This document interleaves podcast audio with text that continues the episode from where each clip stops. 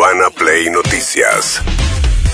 Todos los días, la información destacada. Con las voces de sus protagonistas. Búscanos en Spotify y seguinos para enterarte de todo lo que tenés que saber. Urbana Play Noticias. Un update con la información más importante. Urbana Play 1043. Una nueva experiencia.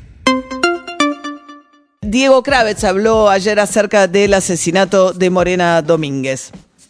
A mí lo que me, la constitución de la provincia de Buenos Aires lo que dice es que la responsabilidad de la seguridad es de la provincia de Buenos Aires, o sea, de la gobernación.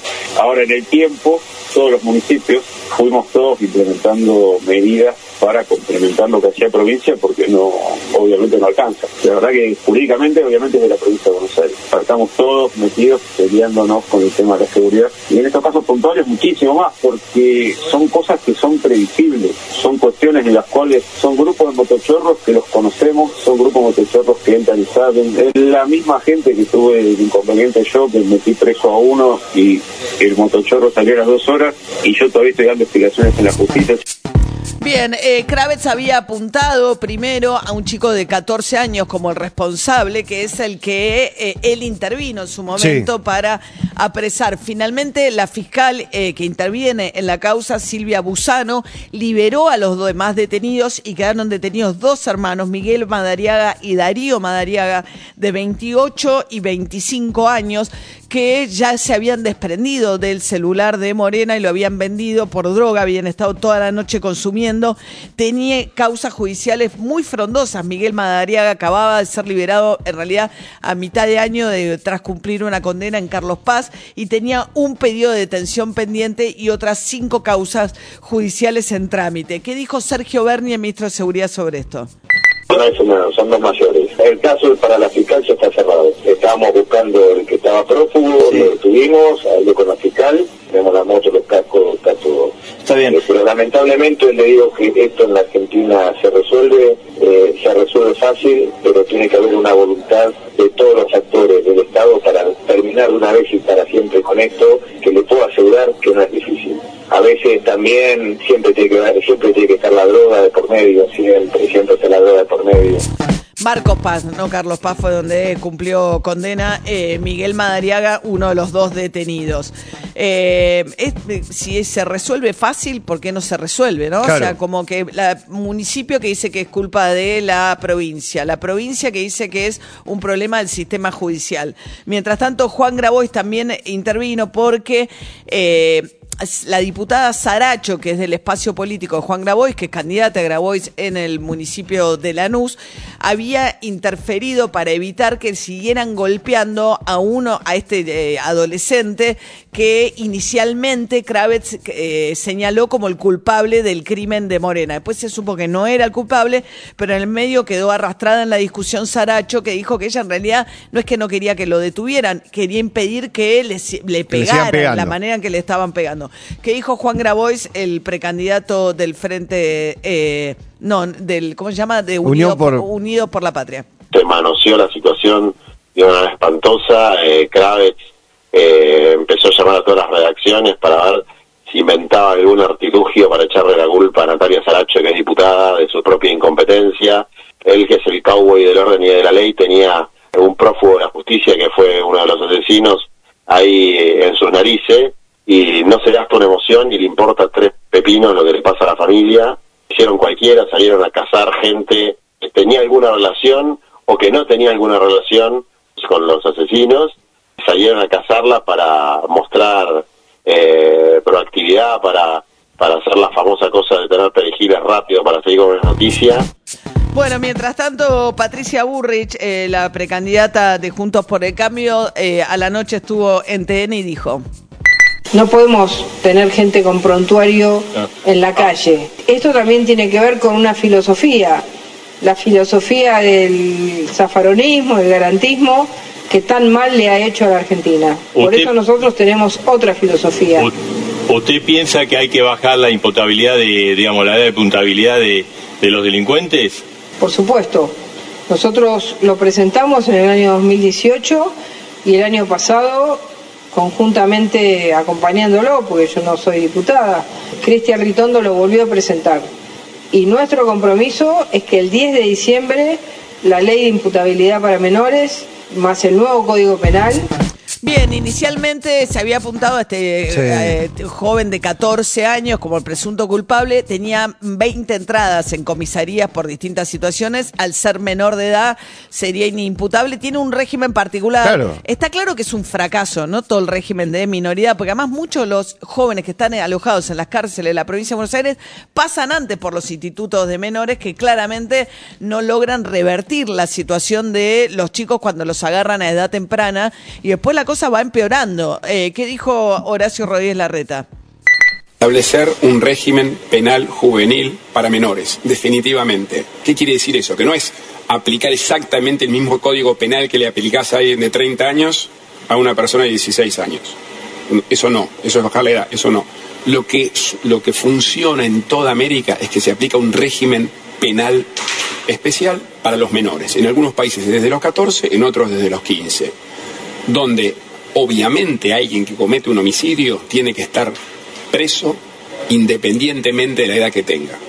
Eso hay que hacerlo, como dijo Gerardo, él estuvo trabajando en ese tema, todavía no se logró la sanción de la ley. Hay que hacerlo ya, entre muchas cosas que hay que hacer. Bien, eh, no sé por qué habla, digo, la, la edad de imputabilidad, porque los dos detenidos son, Son mayores, mayores. de edad, 28 y 25 años. Mientras tanto, María, la mamá de Morena, eh, Morena llegaba a siete y media de la mañana caminando a la escuela, como ustedes saben, con su mochila y para arrebatarle la mochila la golpearon de tal manera que perdió la vida por esos golpes. La mamá eh, Morena tiene otros dos hijos este, y estaba en Salta, en la provincia de Salta, eh, bautizando a su niño más chiquito, nena, no sé qué es, de ocho meses, y dijo lo siguiente. Pido justicia por mi hija. Sé no me la van a devolver más. Solo eso, justicia. Nada más. Es un momento muy, muy duro. No. Ayer estaba hablando con ella y hoy pasa esto, ¿no? Pido justicia por mi hija. Yo estoy acá en Salta. Venimos a bautizar por una semana a mi nena, a mi bebé, porque tengo un bebé de cinco meses.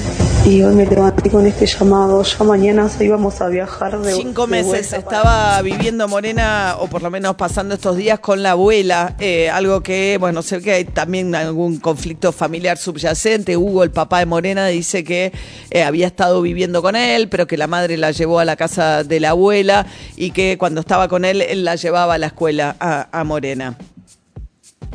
Mi hija estaba conmigo y va a estar acá.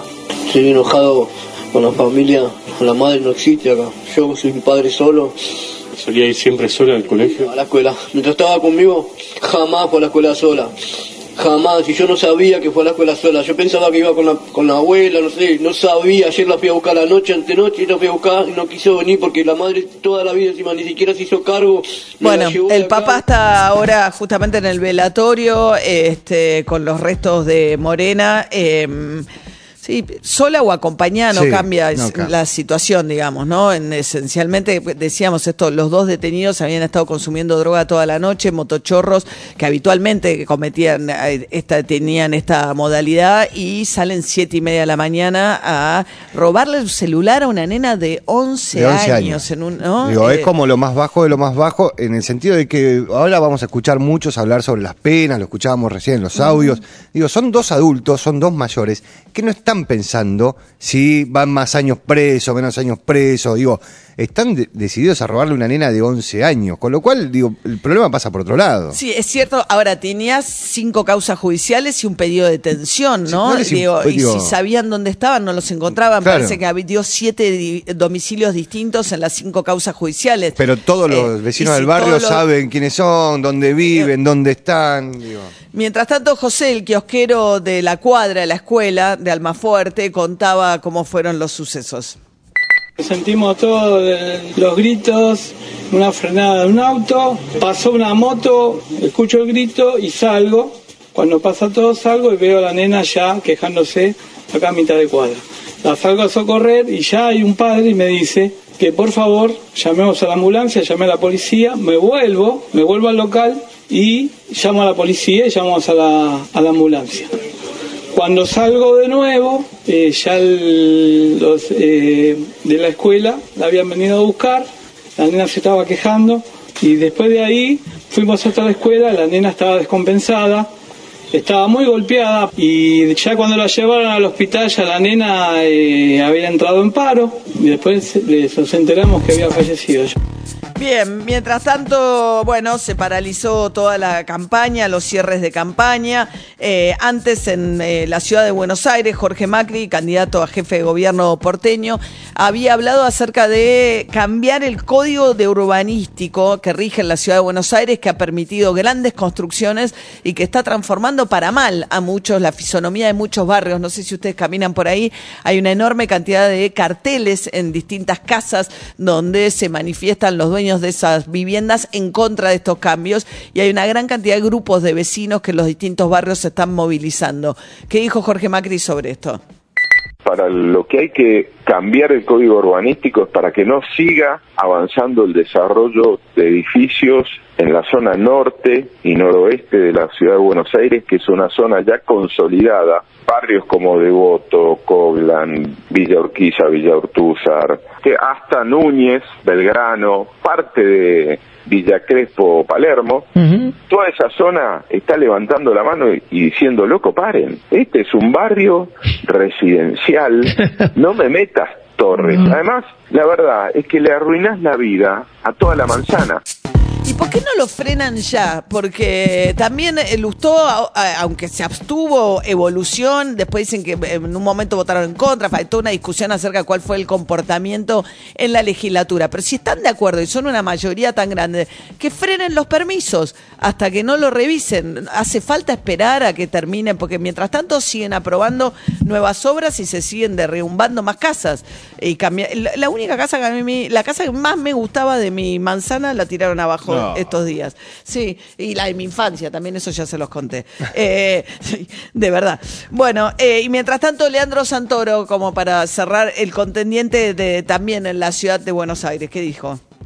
O la picardía de voy a C5N y me hago el K y después voy a la Nación Más y soy amigo de Horacio, ¿viste? Y veo cómo hago para sacarle voto a los K diciendo no, yo soy distinto y en realidad el que me financia es Angelici, que es el tipo que le construye a Macri en Boca. Eh, la verdad, el nivel de ingenuidad yo no puedo creer como algunos compañeros todavía lo siguen sosteniendo. Yo tengo mil defectos, pero soy un tipo honesto y franco. Vos los escuchás a estos tipos y van a un lado y dicen una cosa, van a otro otra, y la gente se da cuenta y empieza a pasar que votantes de Lustó nos dicen, loco, yo no voy a votar a ustedes. ¿Por qué? Porque son conse- consecuentes y somos más serios. Mil defectos tenemos, pero chantas no. Bueno, está indignado Le- este, Leandro Santoro, a quien estábamos escuchando, porque hay toda una movida que ellos dicen que, los, que impulsa el radicalismo, que es decirle a los K, si querés realmente derrotar a Macri, no va a haber derrota que le duela más que dejar afuera de la cancha a Jorge Macri. Votá en la primaria por Lustó, ahora, Claro. y después si querés volver a Leandro Santoro. Bueno, eso está furioso Santoro, pues dice que es algo que los propios radicales están haciendo correr.